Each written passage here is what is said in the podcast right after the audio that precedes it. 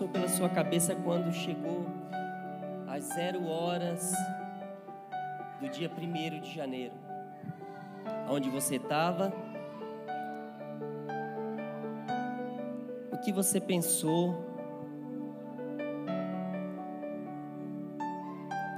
Reflita sobre isso agora. A gente sempre tenta pensar coisas que ficou para trás coisas novas por acontecer.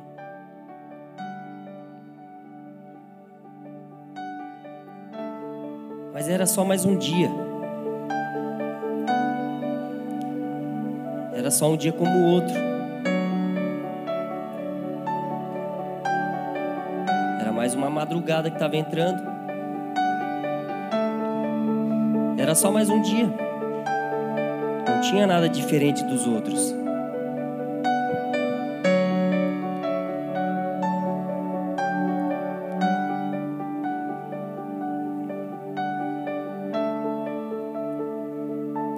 De Jesus.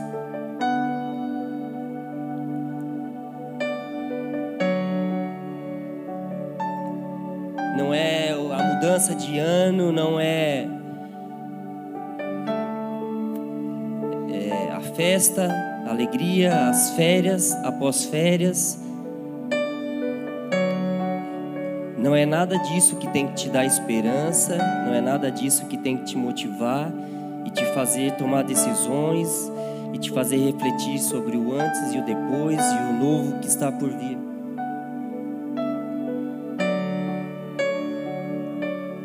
Mas eu quero que você pense comigo, o que precisa fazer eu realmente encarar esse 2020 como um ano diferente dos outros? Em nome de Jesus. Abra teu coração para o novo de Deus para a tua vida. Só de Deus pode vir algo novo para a tua vida, para o teu coração, que de fato vá surtir algum efeito.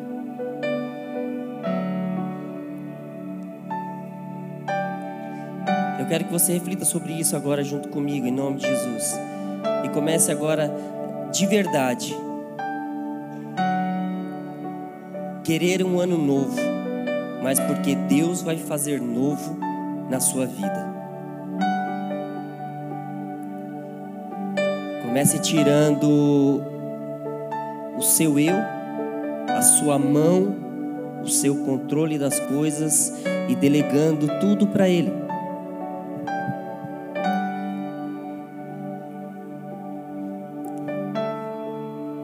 Permita com que Deus faça esse ano 2020 para você como nunca outro igual.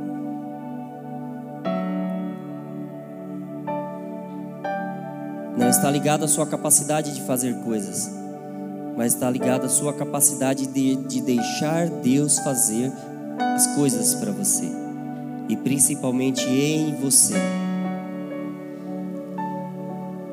Senhor, em nome de Jesus, a tua igreja se prostra diante de ti, Senhor. Nós te oferecemos a nossa primeira adoração, Senhor, deste ano.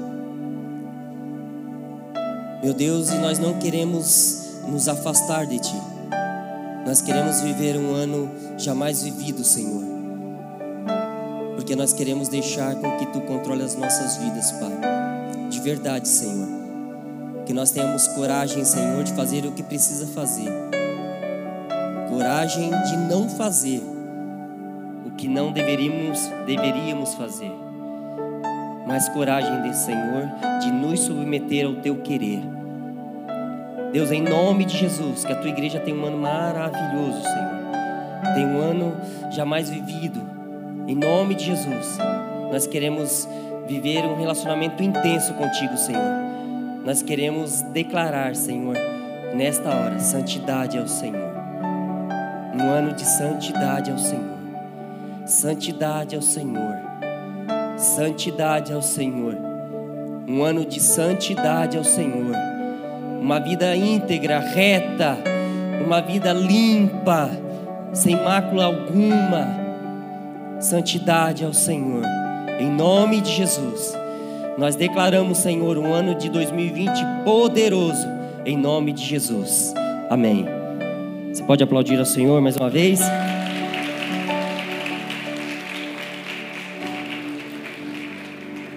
Pode se assentar? Mais uma vez, boa noite. Que Deus abençoe a todos vocês. Estamos aí de novo na pista. vamos que vamos. Como é bom, como é bom. A gente sente falta de todos vocês aqui. Né? Eu fiquei sem ver bastante gente, agora a gente se encontra aí de novo. Já dá aquele ânimo, né? Como é bom a gente estar tá no meio da nossa galera, né? Tá no meio da nossa turma, né, Tony? Como é bom a gente estar tá no meio da galera que a gente ama, do povo que a gente anda junto. Um pouquinho que a gente fica distante, né? Muitos deixaram familiares para ver mais familiares, né? Você tem que deixar uma, uma parte para ver outra, o negócio nunca dá. Tem, tem pessoas aqui que têm família até no exterior. Quando você vai morar no exterior para juntar tudo de novo, dá mais trabalho ainda. Se mora aqui já em, no Brasil, já fica difícil de juntar, quando está no exterior, mais, mais difícil ainda. Né? Tipo, o Marcel não conseguiu ver lá, né? Os parentes da Suíça lá. Hã? Azedou esse ano? Mas chama eles para vir para cá. E aí fica, a gente muitas vezes abre mão de alguma coisa para viver outra, né? Mas a, a, vida é assim, né? A gente muitas vezes para conseguir algo tem que abrir mão de outro algo. E eu não quero te desanimar, eu quero te animar. Eu quero te dizer que esse ano 2020 promete. Ah, eu tenho uma expectativa muito grande. Você está com essa expectativa também, não? Não é por causa das festas, não, né? Porque festa a gente faz todo ano aqui. Né? Festa a gente faz todo ano. Agora descansar faz bem, né? Eu peguei férias.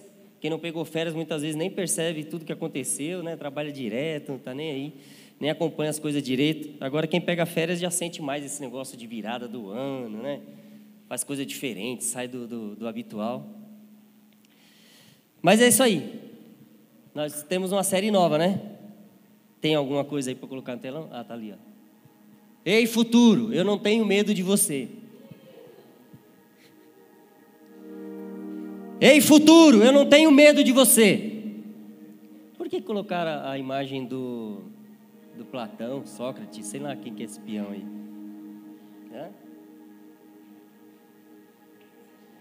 Sei lá, o que, que ele tem a ver com o futuro? Vamos descobrir.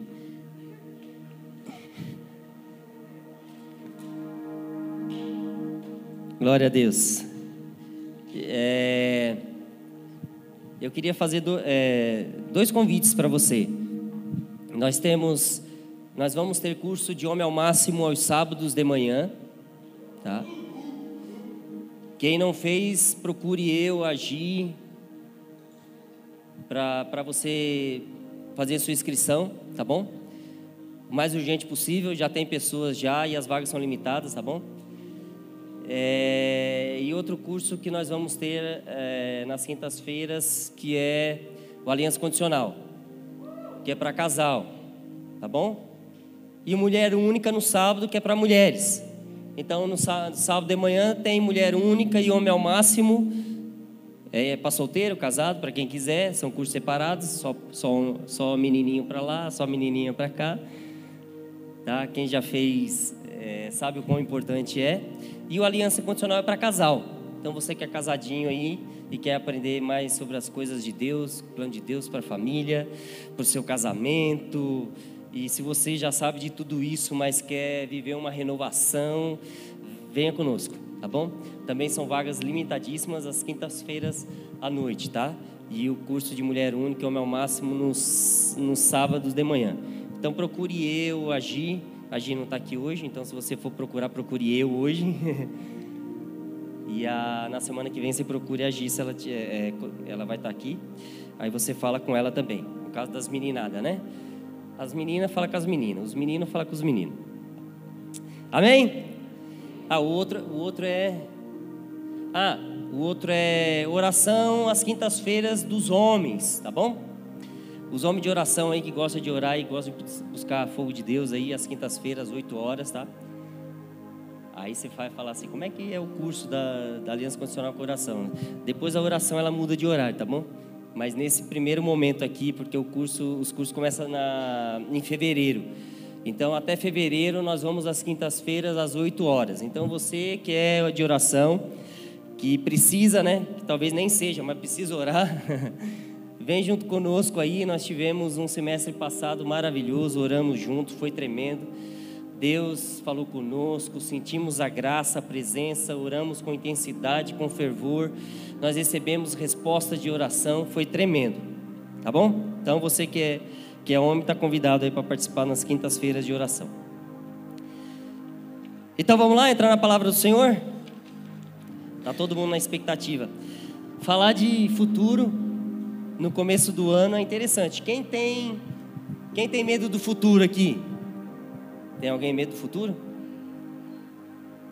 Ninguém tem medo do futuro, cara? Ah, então eu não vou pregar, não. Então deixa para lá. Então vamos falar de outra coisa. Vamos falar de ah, Jesus é bom. Quem tem medo do futuro, melou minha mensagem, ó. Melou minha mensagem. É. Hã? Vamos lá. Você se assusta com o que está por vir, por exemplo, até semana que vem? Ué, ninguém tinha medo, já está tudo assustado. Caramba, eu ia começar de leve, né? Falar ah, daqui a uma hora. Mas de repente ninguém tinha medo, já está tudo apavorado já. Vamos começar de novo. Você não, não seja induzido por mim, não quero induzir ninguém. Responde o que você acha, ué. Você se preocupa com o que está para acontecer na semana que vem? Nem tanto. É, não precisa responder não. Pode ficar só para você para não te constranger. Porque se chegar na última fase você dizer que está com medo, aí o bicho vai pegar. Mas você se preocupa com o que está para acontecer daqui uma semana? Nem tanto, né? Quase nada.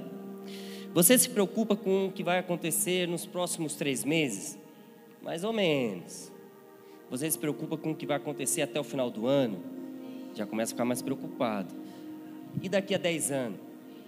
Aí preocupou total, né? Se for daqui a 30 anos, lascou, você já joga a toalha e desiste, né?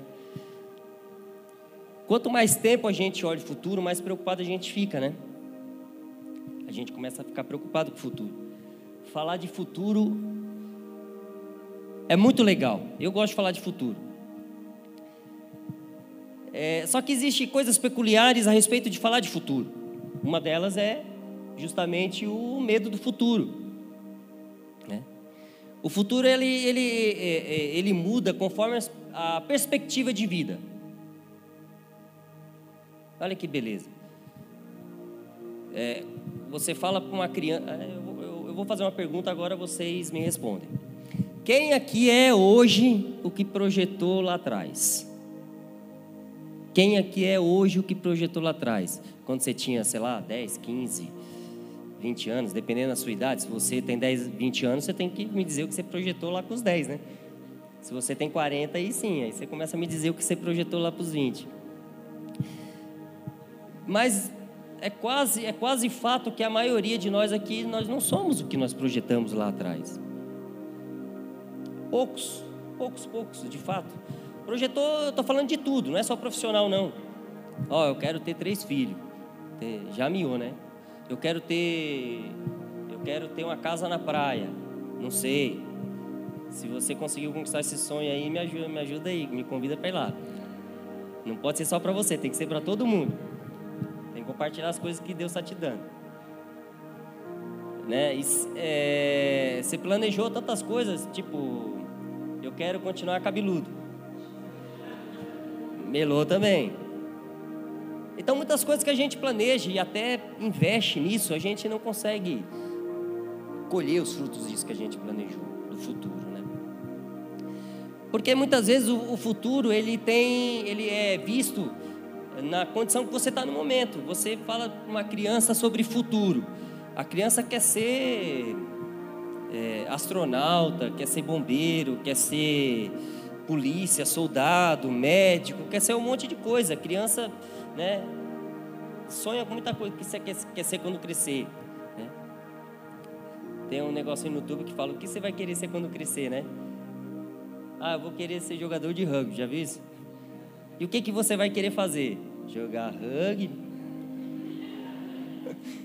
Cuidado que você pergunta, que você toma umas pauladas feias aí. Por isso que eu tenho cuidado aqui.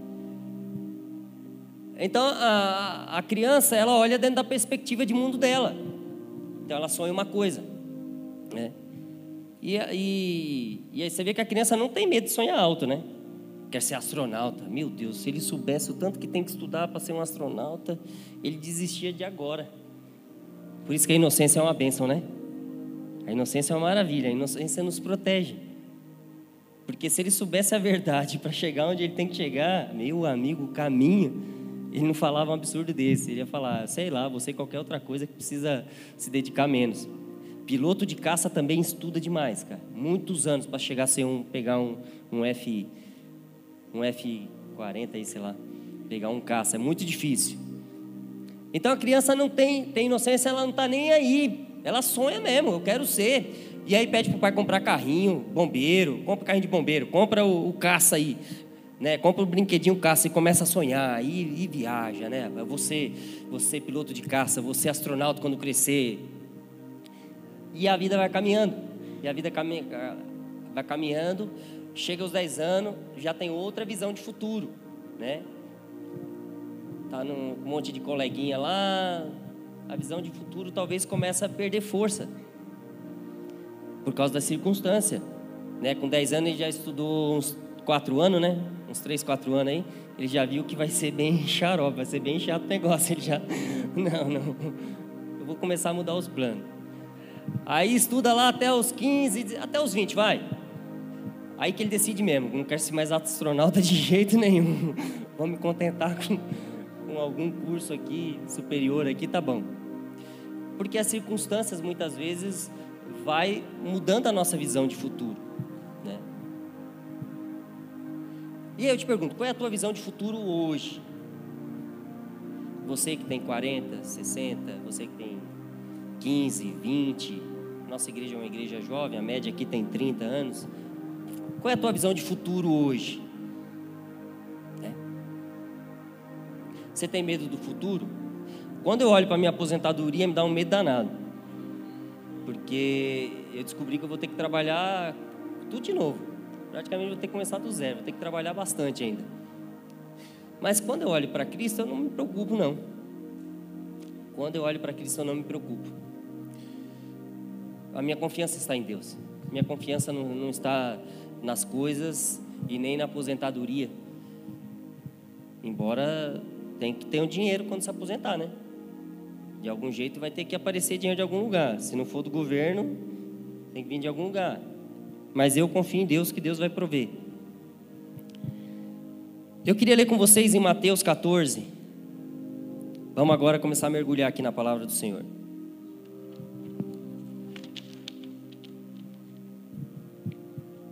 Mateus 14, 27. Bem curtinho, depois eu contextualizo vocês sobre o que a gente leu. Então, Mateus 14, 27 diz assim: ó, Jesus, porém, imediatamente lhe disse: Tende bom ânimo, sou eu, não temais. Vamos lá junto comigo, bem forte. Jesus.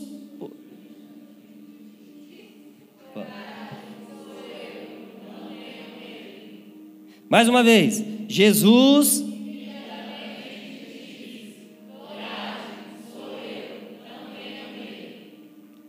Na minha Bíblia é diferente, por isso que vocês não foram comigo, né? Tá certo. Mas vocês mandaram bem, parabéns, bonito.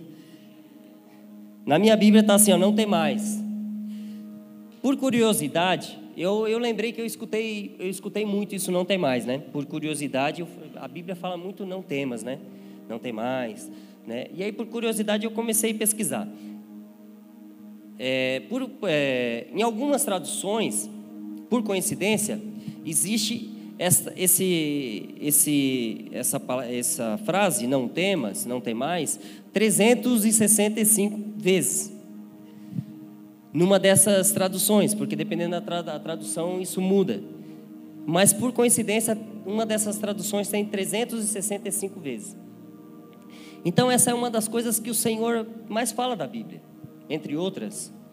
Mas ele fala constantemente: não temais, não temais, não tenhas medo. Ele falou isso para Abraão, para José, para Moisés, para Davi, para Josué, para Gideão. Ele falou isso para muita gente, falou para mim já, para Arthur, já falou para o João, já falou para o Fernando, falou para um monte de gente. Porque ele entende e olha para nós e compreende a nossa limitação humana diante das coisas. É a nossa visão de futuro. A nossa visão de futuro ela é completamente corrompida pelas circunstâncias da vida. A nossa visão de futuro nos amedronta, porque quando olhamos, só imaginamos, não é real.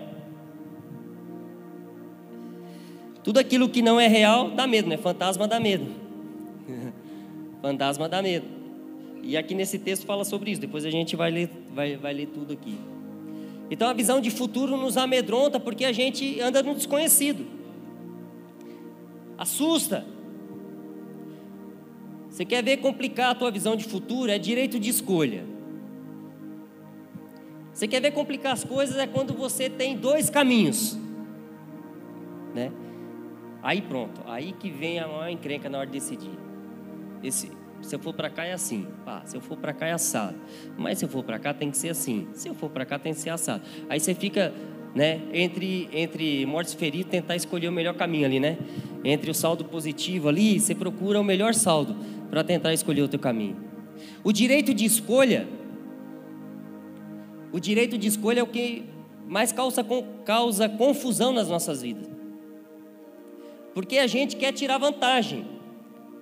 Quando você vai escolher algo, você quer aquele que gasta menos com a maior qualidade possível. Você quer comprar mais por menos. Você quer tudo de bom, com menos esforço possível.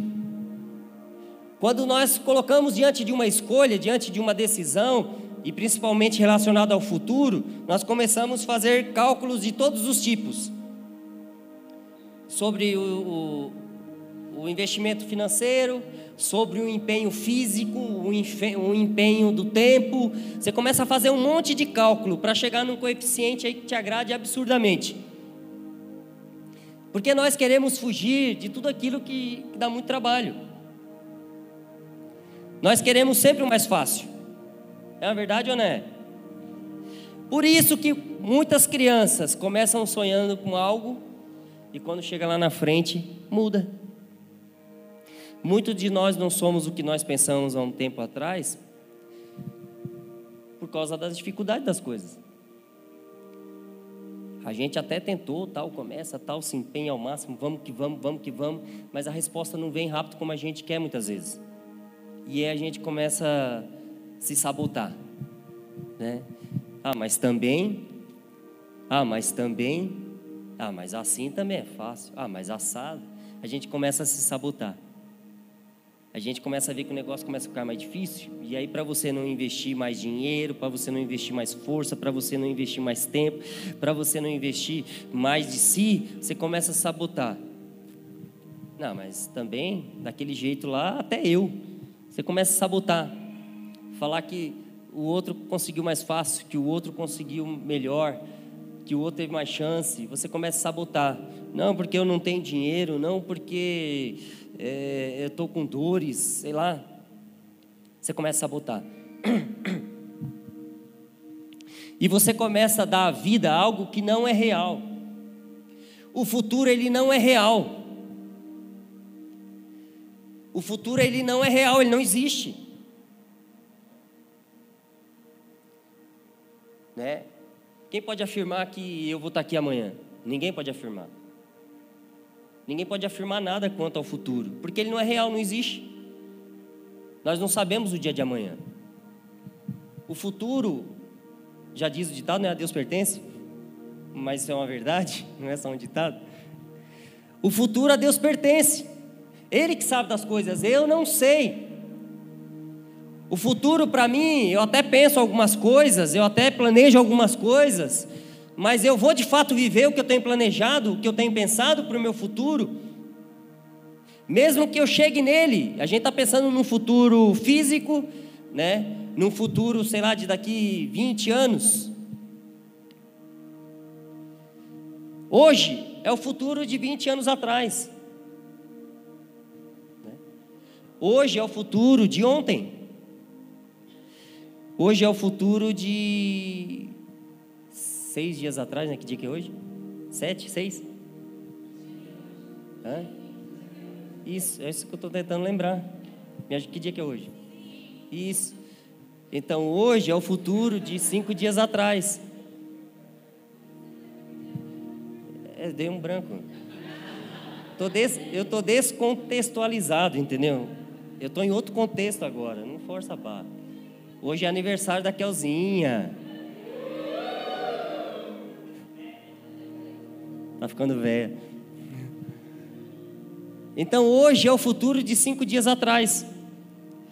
Todo mundo comemorando lá um futuro novo, né? Olha, um ano novo, um novo futuro, algo novo. Você já está vivendo esse futuro. A gente já está vivendo esse futuro. Quando a gente olha para o futuro, a gente sempre imagina algo lá distante, né? mas você já vive o teu futuro. Para nós chegarmos onde a gente quer chegar no futuro, nós precisamos começar a viver o futuro desde o começo. O futuro só vai ser o que é se começar agora.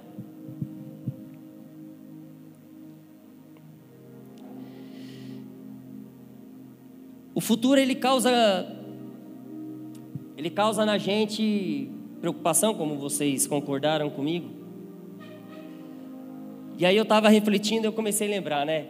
De quem trabalha com planta, de quem trabalha com lavoura, de quem trabalha na roça, com fazenda.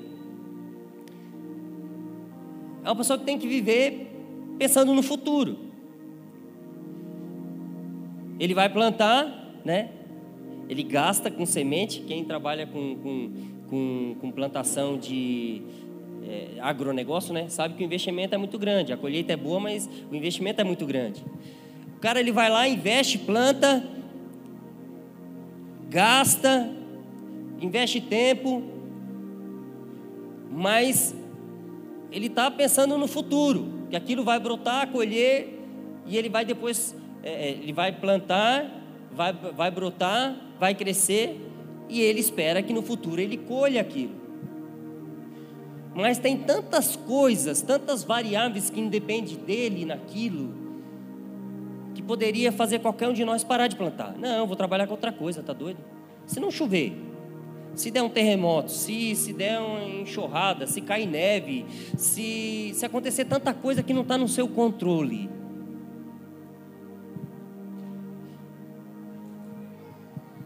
Essas pessoas deveriam ser os caras mais cheios de fé que tem, porque é, é crer no, no, no, no, improvável, né?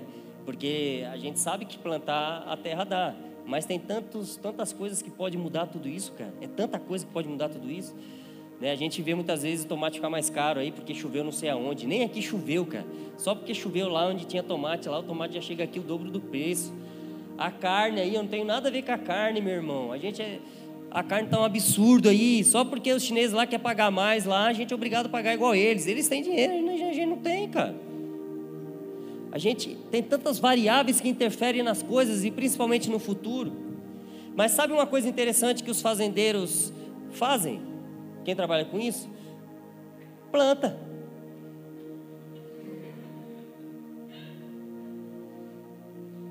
Planta. Eu só vou colher se eu plantar.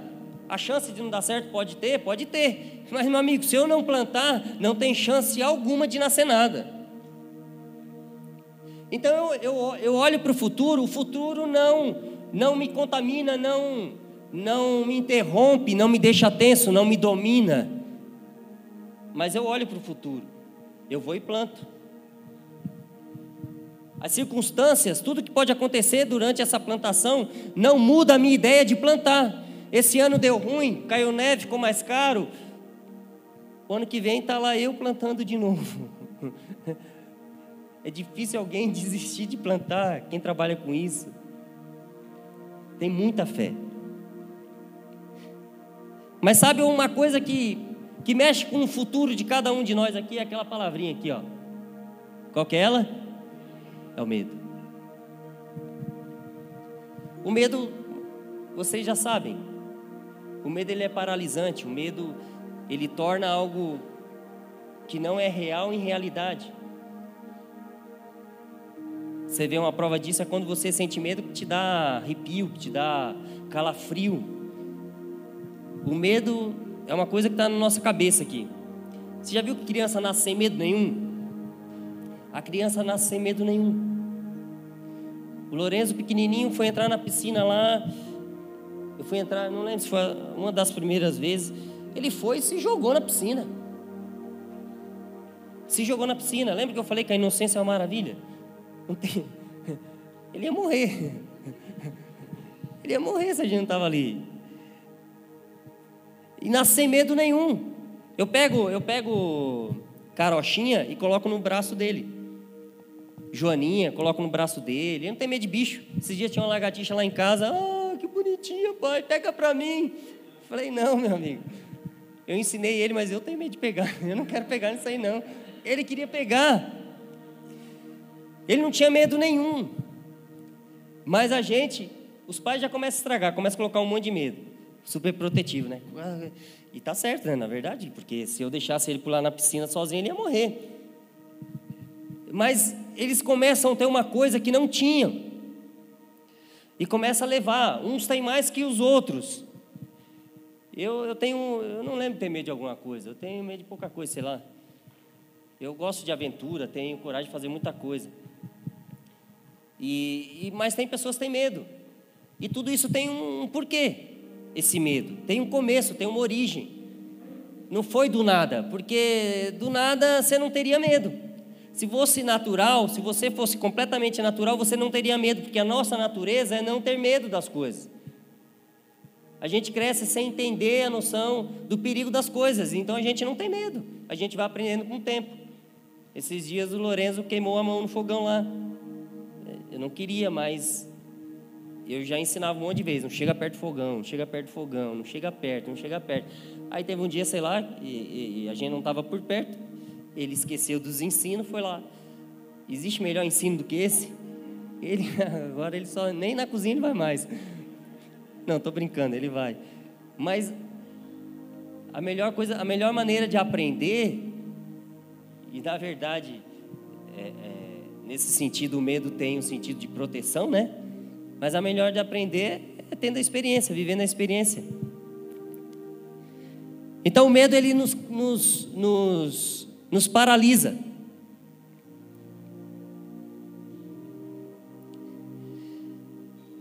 O medo nos impede de alcançar resultados. Nós vivemos numa época onde muito de nós vive em função de resultados. Você só começa a acreditar no seu futuro se você tiver resultado daquilo que você está investindo agora. E tem um fator tempo nisso tudo que é muito importante. Tem um fator tempo que faz toda a diferença em continuar persistindo no futuro ou desistir dele. Se você consegue colher frutos disso rápido, você, opa, estou no caminho, é isso aí. Se eu não colho frutos desse futuro que eu estou pensando, eu já começo a desistir. Ou, ou vai ser muito difícil, ou não vai dar mesmo.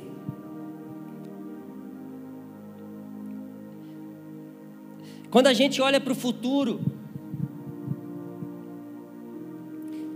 principalmente nós cristãos, a gente precisa compreender uma coisa. Agora eu quero falar contigo na questão espiritual, não na sua vida. E pode ser até também na sua vida. Tem muitas coisas que nós definitivamente não vamos viver. Definitivamente tem coisas que nós não vamos viver. E nós vamos viver outras muitas coisas. Porque a Bíblia nos ensina, e Paulo fala que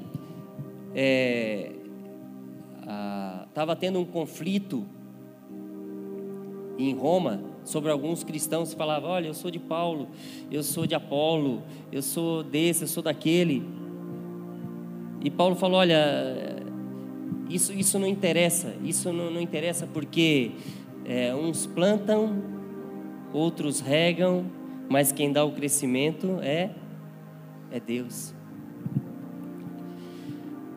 Nós vivemos com uma cultura, e lembra que eu falei que a, a nossa visão de futuro ela é contaminada pela nossa é, limitação, pela nossa expectativa, pelo contexto em que nós nos encontramos.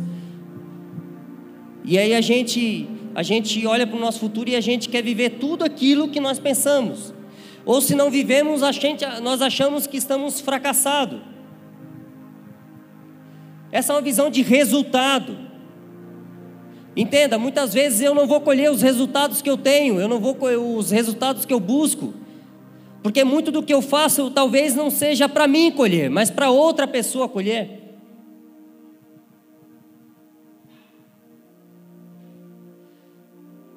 Eu paro e penso muitas vezes, nós, igreja de hoje, nós olhamos para a igreja do passado e a gente muitas vezes até critica algumas coisas.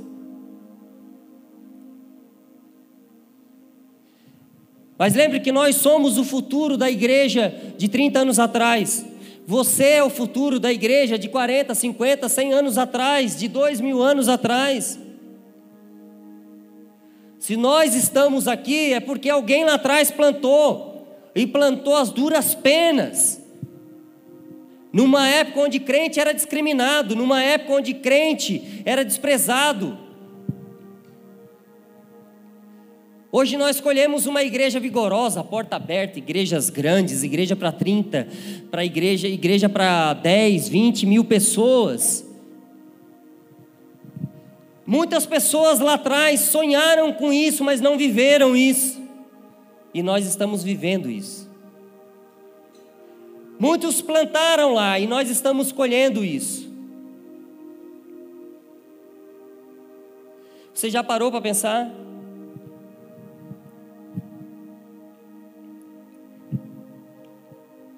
Agora eu quero ler com vocês aqui em Mateus, e eu vou ler do 22 em diante. Logo em seguida ordenou Jesus que os discípulos entrassem no barco e fossem diante para o outro lado. Perdi onde eu estava. É... Eu fui olhar a hora ali.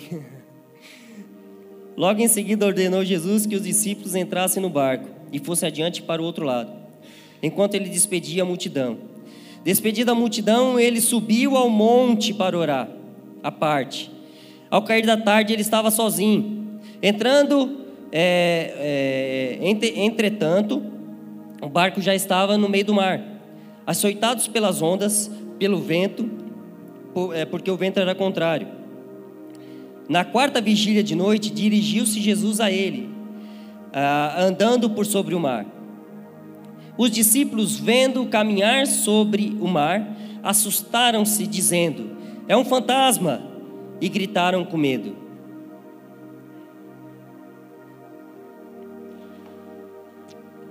Dentre esses discípulos estava Pedro. Aí todos gritaram: Imagina aí, doze homens lá. Ai, socorro, é um fantasma! Oh, meu Deus, quem poderá me defender? Imagina dez homens no barco lá, preocupado com as ondas que estava quase derrubando o barco, de repente vê lá algo que parece fantasma e começa a gritar com medo. Homens, adultos, entendeu? Homem já maduro. Tudo começou a gritar com medo.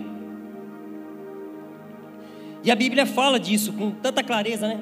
Gritar com medo.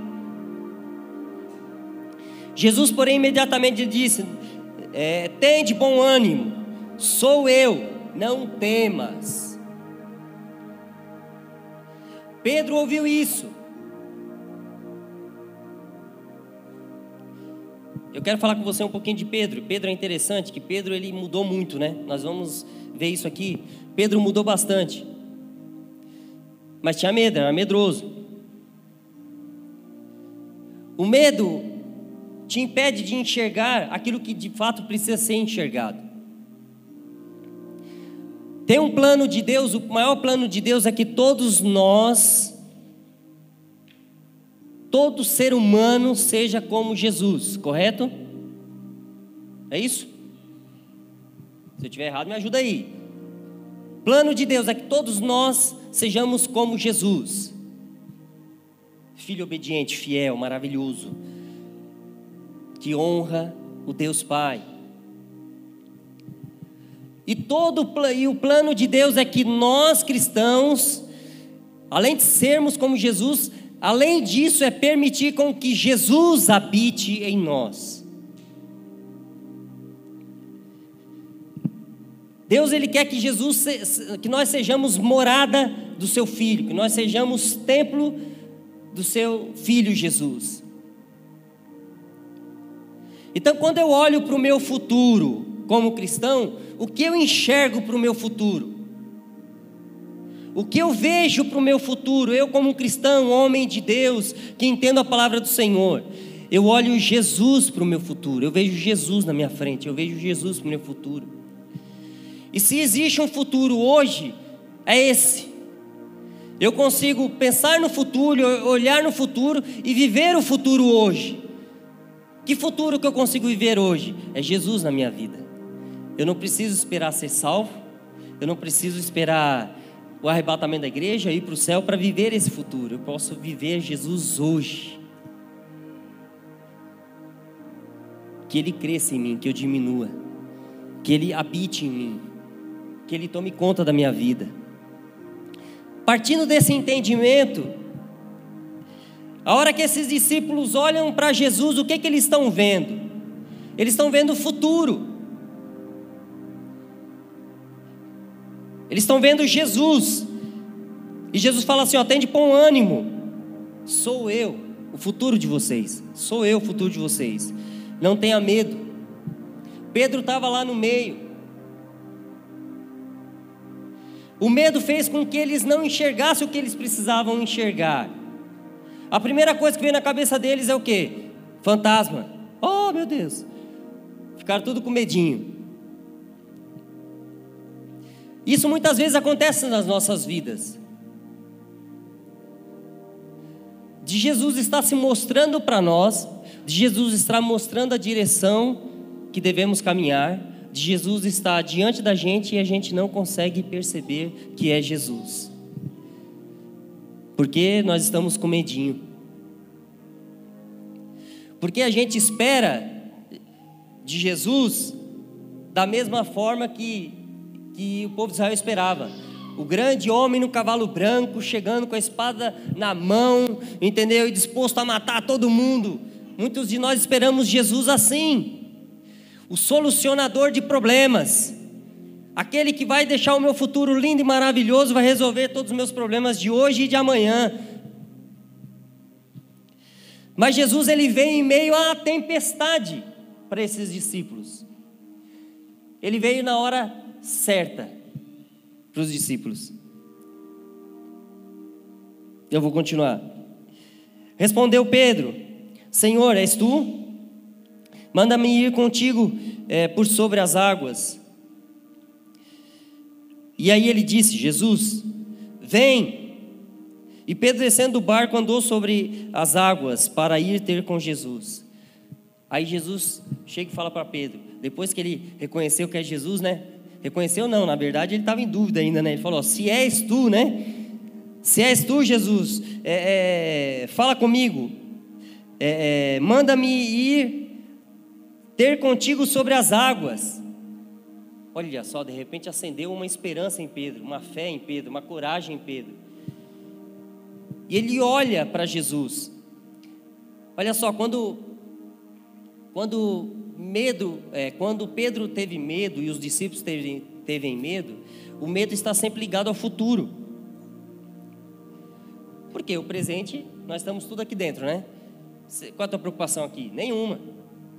Nenhuma. Você não tem preocupação nenhuma, porque você está vendo que isso aqui é isso aqui, você não espera mais nada disso aqui. Mas se você, de repente, acontecer algum barulho lá fora, de repente você tem um medo. Por que, que você fica com medo? com medo do que do futuro, do que pode acontecer ali fora. Aquele barulho, o que, que foi? O carro que bateu, que vai entrar aqui, é, caiu uma bomba, é, sei lá. Porque o medo está ligado ao futuro. Do passado já passou. Do presente você está vendo aqui. A gente só pode, você só pode continuar me escutando e sentadinho aí. Então não vai mudar muita coisa. Mas de repente algo de despertar, de gerar um medo, esse medo está ligado ao futuro. E qual era o medo dos discípulos ali, quando viu o fantasma? Era de puxar o pé deles? Eu não sei. Era o medo do desconhecido. Que, que, é isso? Vai matar nós? Vai derrubar o barco? Já está tudo balançando aqui. Esse fantasma vem assombrar nós, vai derrubar o barco. O que, que vai fazer? É o medo do futuro, o medo do desconhecido. E aí depois Pedro, olhando para é, aquela imagem, sem saber direito, então se, se és tu Jesus, faça-me ir ter contigo. Fala, então vem. E Pedro se encheu de, se encheu de coragem, né? Se encheu de coragem, tá bom. As circunstâncias não vão me impedir de ir para o meu futuro, que é Cristo. Nada vai me impedir de ir adiante. Beleza, me enchi de coragem no meio da tempestade, lá vou eu, salto do barco, piso lá na água. Opa, deu, olha só, consegui pisar. Então você agora está sozinho, sentiu confiança. Opa! Agora está no seu controle. Pedro estava sob controle, ele pisou na água, sentiu firmeza, começou a andar. Aí de repente, ao redor de, de Pedro, a, a, a tempestade não passou, não acabou, continuou ali. Ele começou a olhar ao redor. E aí começou a vir a insegurança. Eu imagino que ele estava olhando para o barco. Pensamento meu, tá? É, segundo Arthur, é os livros hereges lá. Eu fico imaginando que ele ficou olhando para o barco, né? Não foi pela, pela, tempestade, porque a tempestade ele já sabia, pela tempestade ele não tinha nem saltado do barco, tá? Tô conjuminando aqui, tá bom? Só dando uma viajadinha de leve com vocês. Porque assim, quando quem nada aqui sabe que o seu porto seguro é o barco ou a orla de onde você está nadando, né? Eu, eu nado de vez em quando e quando eu fico longe do barco eu já começo a ficar preocupado. Porque pode dar câimbra, pode dar cansar, pode dar um monte de coisa, cara. Se você estiver longe, dá, dá ruim. Se estiver perto, ainda tem chance. Então Pedro foi andando, foi andando e olhava para a tempestade, olhava para o barco, começou a ficar longe, não sei a distância de Jesus, mas ele começou a se sentir seguro. Porque a circunstância começou a contaminar a visão dele de futuro. Se ele tivesse completamente voltado para Cristo, olhando para Cristo, nada daquilo ia, ia contaminar a sua visão do futuro. Você já, já passou por momentos perigosos, andar em alguma coisa perigosa e as pessoas falando, olha para baixo, olha para mim, olha para frente, né? Porque se você olhar para baixo de onde você está andando, você começa a ter medo, né? E você começa a trazer a realidade algo que não é real. Então, se você olha para lá, você não, a, a circunstância não te contamina. Só que Pedro se deixou ser contaminado. Então ele começou a andar, ele começou a afundar. Deixa eu ler com vocês aqui. Respondeu, é, e, disse, e Jesus disse a Pedro: Vem. E Pedro, descendo do barco, andou sobre as águas para ir ter com Jesus. Mas, observando o vento forte, teve medo e, começando a afundar, clamou: Salva-me, Senhor, salva-me. A circunstância tirou a segurança de Pedro, tirou a fé, tirou a coragem, tirou a visão de futuro. O medo tomou conta de Pedro. Aí imediatamente, o 31, Jesus estendeu a mão, tomou-lhe e disse: Homem de pequena fé, por que duvidaste? Entrando ambos no barco, o vento cessou. Então, com tudo isso, Jesus foi lá, pegou Pedro, levou para o barquinho. E acabou todo o medinho dele. Porque agora ele estava na mão do Senhor Jesus. A gente vê aqui um exemplo de Pedro, do, do medo que ele tinha. Isso que era, isso era natural, porque estava. Quando fala ali que eles é, gritaram de medo, não foi um só, foi todos. Foi o coletivo. Todo mundo gritou lá. Isso é uma coisa, isso é uma arma que o inimigo usa até hoje para todo cristão, que é fazer nós olharmos para as circunstâncias e gerar em nós medo de muitas coisas. Medo de orar, medo de achar que não é capaz, medo de, de, é, de tomar decisões. Você já ouviu dizer que o, o elefante, ele é bobão porque ele não sabe a força que tem, né? O elefante é criado, tem elefante que é criado trancado lá, o cara com uma varinha fica controlando ele. Tá, uma varinha de nada, aqui não é nem é cosquinha para ele. E ele tem medo daquela varinha. Porque ele foi convencido de que aquele ali é o limite dele. E muitos de nós estamos sendo convencidos de que eu não posso para lá, não posso para cá, não posso isso, não posso aquilo. Nós vivemos diante de medos, insegurança e não agimos em fé e não andamos adiante. Eu poderia dizer, como muitos dizem pelo elefante, nós não sabemos a força que nós temos.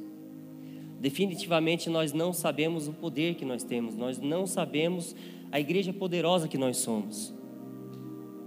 Porque a gente ainda, nós somos ainda contaminados com, com a visão ao nosso redor. Nós somos contaminados com as circunstâncias do mundo. Tá todo mundo feliz aí com, com, com o novo governo, achando que as coisas vão melhorar e espero que melhorem. E parece que tá. Mas quando a gente começar a confiar quando a gente começar a achar que vem do governo a nossa esperança, aquilo que realmente vai trazer segurança para as nossas vidas, nós estamos perdidos.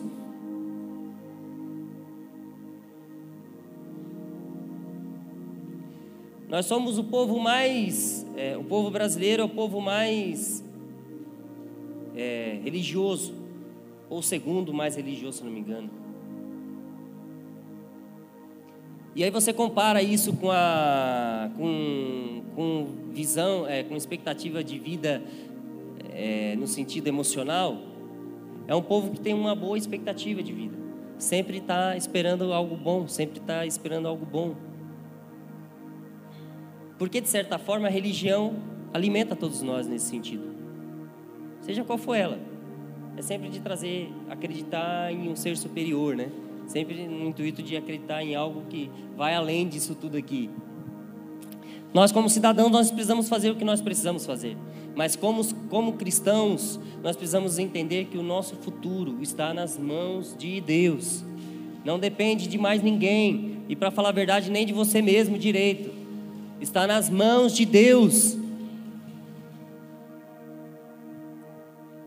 Vamos caminhar. Estamos indo para o final. Eu quero que você abra a Bíblia comigo agora em Atos. Atos 2. Essa passagem para mim é maravilhosa. Atos 2.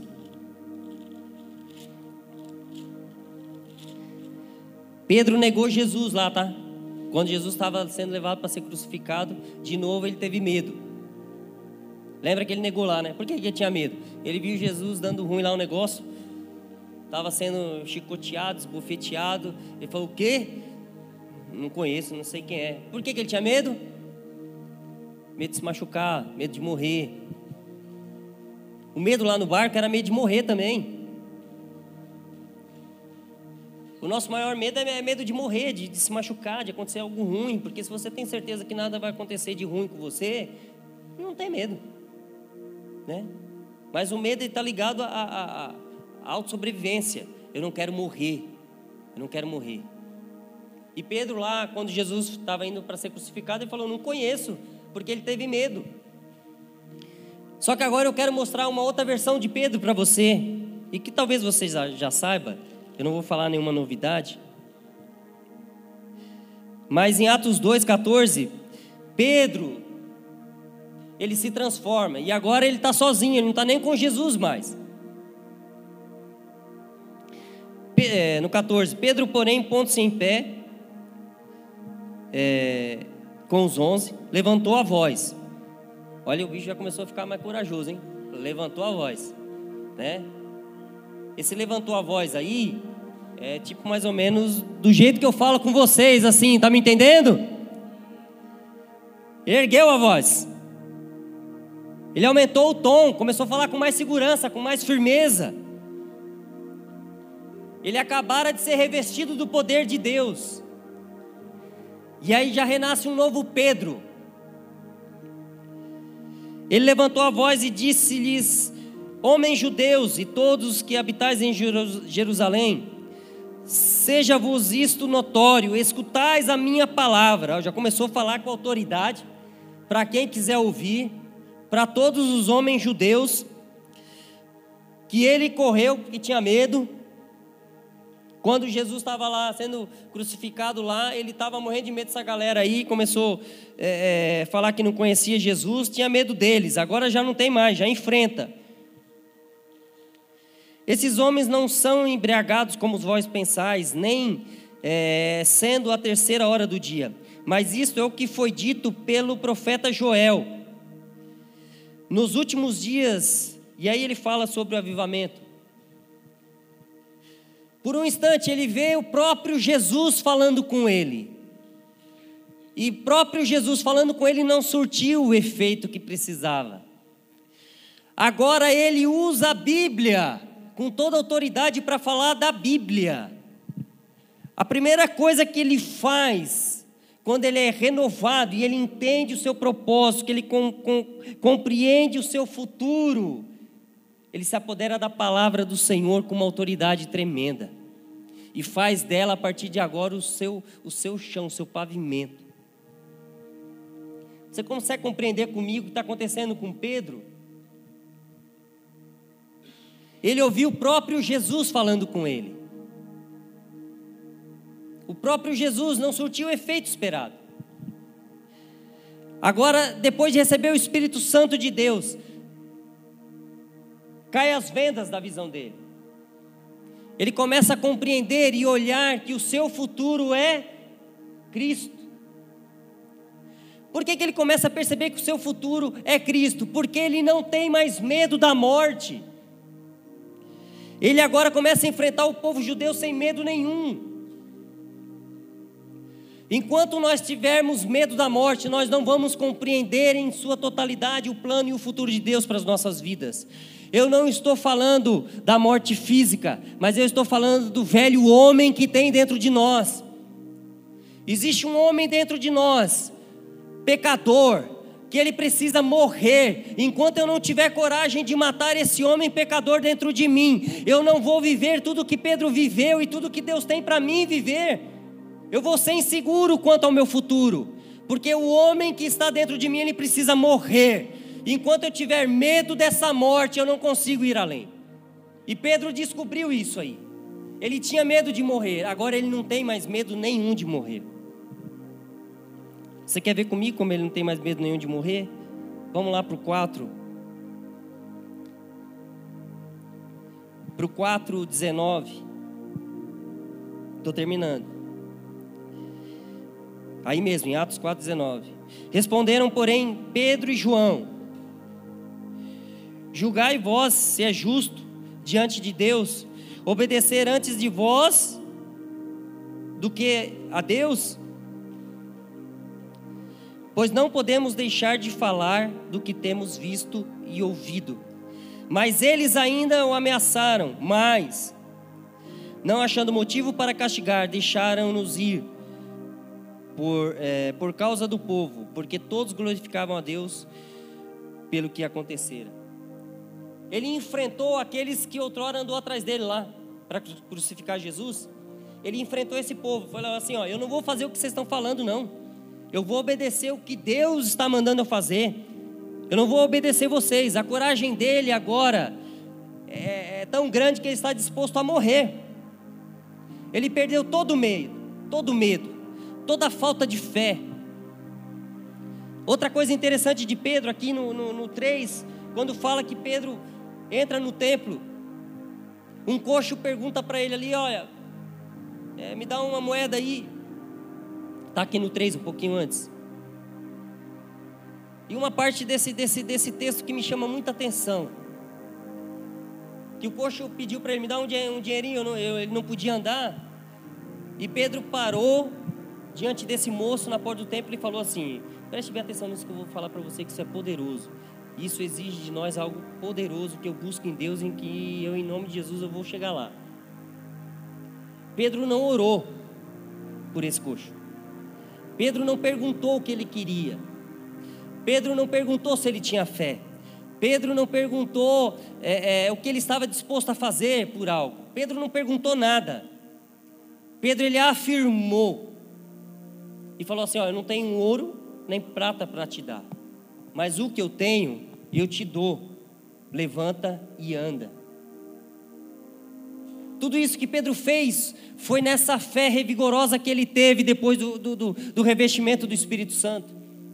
Ele perdeu todo o medo, a sua visão, é, a, a, o que tampava a sua visão, o que, o que não lhe dava fé, agora ele estava cheio de fé, a ponto de não duvidar, a ponto de não depender de mais ninguém, só dele mesmo e falar: Eu não tenho prata nem ouro, mas o que eu tenho eu te dou, levanta e anda em nome de Jesus. Você consegue entender que agora o futuro dele está claro? Ele agora entende completamente o futuro dele, ele não tem mais medo de nada, o futuro não lhe causa mais medo nenhum, porque eu estou disposto a morrer por Cristo. O medo não para mais Pedro, porque a última coisa que ele poderia ter nesse mundo era a própria vida, e agora ele não tem mais medo nenhum de perder a própria vida. Eu não tenho mais preocupação com o meu futuro.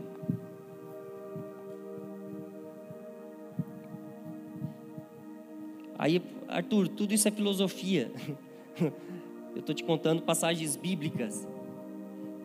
Isso parece que é filosofia para as nossas vidas. Mas eu quero trazer isso para a tua vida, para a prática da tua vida.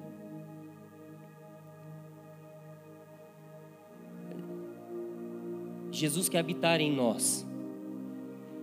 Quanto mais você se santificar, quanto mais você se guardar, mais de Jesus tem em você mais você mata a sua carne. Mas o que tem a ver com o futuro? Se tem uma coisa que nós podemos fazer em Jesus é viver o futuro hoje. É viver o futuro hoje. Mas e tudo que eu tenho, tudo que eu faço, tudo que eu sou? Aí é o que está mais interessante. Aí que é o que está mais interessante. Você já imaginou se a igreja do Senhor se enclausurasse? e ficasse numa fazenda, como muitas pessoas fazem, trancada lá, adorando ao Senhor dia e noite lá, isso é bom. Mas você acha que mais pessoas iam alcançar o amor de Jesus? Não iam alcançar de Jesus. Esse é o nosso papel, esse é o nosso desafio, é viver o nosso futuro hoje. Vamos mais para a prática ainda. O que você tem, Deus quer usar. Você está nesse trabalho porque Deus quer te usar lá. Você tem esse carro, por quê? De repente Deus quer te usar através desse carro aí, sei lá. Onde você mora, será que Deus não, não permitiu que você more onde você mora porque Ele tem um plano ali? Mesmo que seja momentâneo, não estou falando que é pós da vida. Mas nós, nós começamos a compreender que a minha vida, tudo que eu tenho e sou, é puramente. É... Fugiu a palavra. Quando, quando parece, mas não é, como é que é? Ai meu Deus, fugiu a palavra. Mas tudo isso é pretexto. Tudo isso é pretexto para que Deus alcance muito, muito, muitas e muitas vidas através das nossas vidas.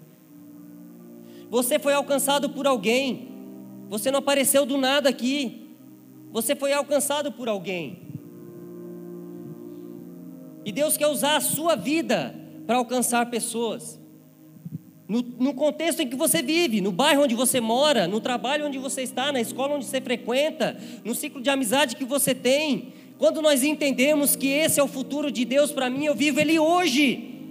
Todas essas circunstâncias, ter casa, carro, viagem, tudo isso é pretexto para que o nome do Senhor Jesus seja glorificado e vidas sejam alcançadas e abençoadas. Então o futuro já não me amedronta mais, porque tudo que tiver pela frente é propósito e plano de Deus. A Bíblia diz: tudo coopera para o bem daqueles que amam a Deus. Consegui trazer para a prática para você? Está bem claro para ti? Em nome de Jesus, eu quero que esse ano de 2020 você enxergue a tua vida como um propósito de Deus, muito mais além do teu eu. Não olha para o teu futuro olhando para o eu, para o eu, para o eu, para o eu, para o eu, para o eu. Olhe para o seu futuro em Jesus tudo que você conquistar, tudo que você alcançar, tudo que você, é, com um trabalho, com dedicação, você conquistar, Deus está te abençoando. Deus está te levando para coisas diferentes, novas. É tudo Deus te levando. Não tem nada seu, não tem nada eu, sabe?